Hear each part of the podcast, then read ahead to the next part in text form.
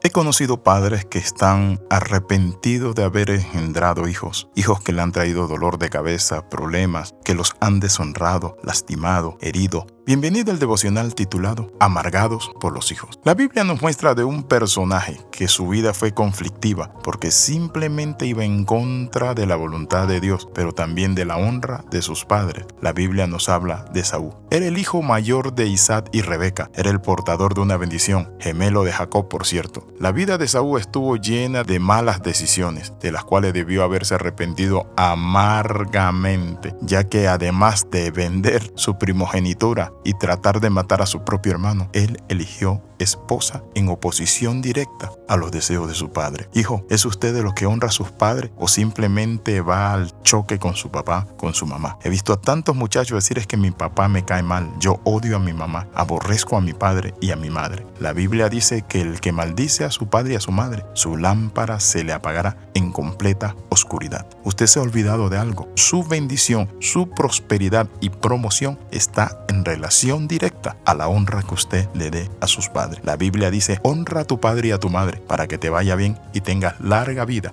sobre la tierra. En Génesis capítulo 26, versículo 34 al 35 dice así, y cuando Esaú era de 40 años tomó por mujer a Judith, hija de Beri, Eteo, y a Basemat, hija de Lon, Eteo, y fueron amargura de espíritu para Isaac y para Rebeca. Noten esto, eran dos mujeres paganas, eran eteas, eran mujeres paganas, él sabía que no debía hacerlo, Hoy quiero compartirte esta palabra. ¿Quieres tú triunfar en la vida? Honra a tus padres. Pero Padre, también formemos a nuestros hijos. Cuando nuestros hijos son mal formados, mal criados, ¿saben qué? Los dañamos. La Biblia dice que Isaac y Rebeca, ambos tenían hijos preferidos. Para Isaac, su preferido era Esaú y para Rebeca, Jacob. Eso significa que el hogar se daña cuando los hijos no sabemos criarlo y cuando el padre o la madre ajusta la balanza hacia uno de los dos. Tenemos que ser ecuánime con nuestros hijos. La Biblia dice que Esaú seleccionó mujeres bonitas físicamente, pero eran feas espiritualmente. Eso provocó que sus padres se molestaran con él, pues no les agradó la decisión que tomó de unirse a mujeres que no tenían temor de Dios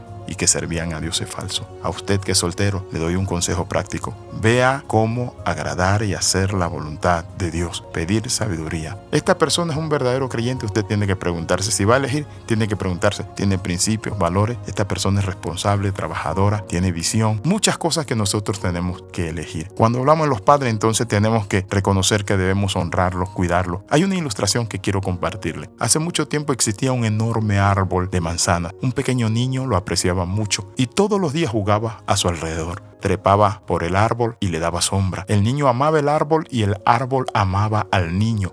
Pasó el tiempo y el pequeño niño creció y él nunca más volvió a jugar alrededor del enorme árbol. Un día el muchacho regresó al árbol y escuchó que el árbol le dijo, y se lo dijo triste, ¿vienes a jugar conmigo? Pero el muchacho contestó, ya no soy el niño de antes que jugaba alrededor de enormes árboles. Ya no, lo que ahora quiero son juguetes y necesito dinero para comprarlo. Lo siento, dijo el árbol, pero no tengo dinero. Pero puedes tomar todas mis manzanas y venderlas. Así podrás juntar el dinero para lo que tú quieres. El muchacho se sintió muy feliz, tomó todas las manzanas y obtuvo el dinero y el árbol volvió a ser feliz. Pero el muchacho nunca más volvió después de obtener el dinero y el árbol volvió a estar solo y triste. Tiempo después, el muchacho regresó y el árbol se puso feliz y le preguntó, ¿vienes a jugar conmigo? No tengo tiempo para jugar, le respondió. Debo trabajar para comprar una cuna para mi bebé que está por nacer. ¿Puedes ayudarme? Lo siento, no tengo una cuna, pero puedes cortar mis ramas y construirla. El joven cortó toda la rama del árbol y esto hizo feliz nuevamente al árbol, pero el joven nunca más volvió desde esa vez y el árbol volvió a estar triste y solitario. Cierto día de un cálido verano, el hombre regresó y el árbol estaba encantado. ¿Vienes a jugar conmigo? le preguntó el árbol. El hombre contestó, estoy triste porque soy un hombre maduro.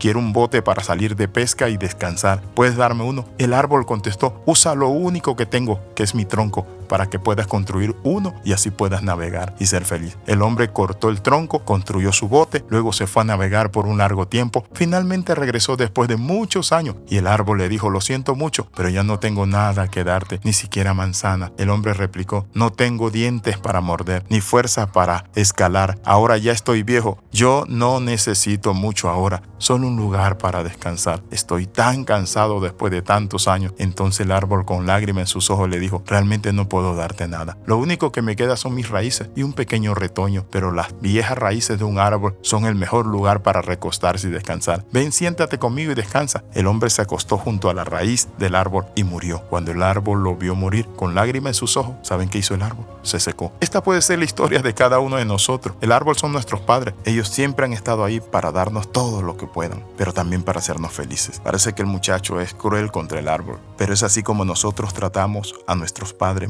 muchas veces. Quiero invitarle en esta hora a orar, a hacer un alto. Padre, en el nombre de Jesús, reconocemos que muchas veces, Señor, fallamos y no honramos a nuestros padres. Si los tenemos vivos, ayúdanos a honrarlos. En el nombre de Jesús, amén y amén. Escriba al más 502 42 45 60 89. Le saluda el capellán internacional Alexis Ramos. Bendiciones del Dios Altísimo. Recuerde las 13. Comenta, comparte y crece con nosotros. Nos vemos en la próxima.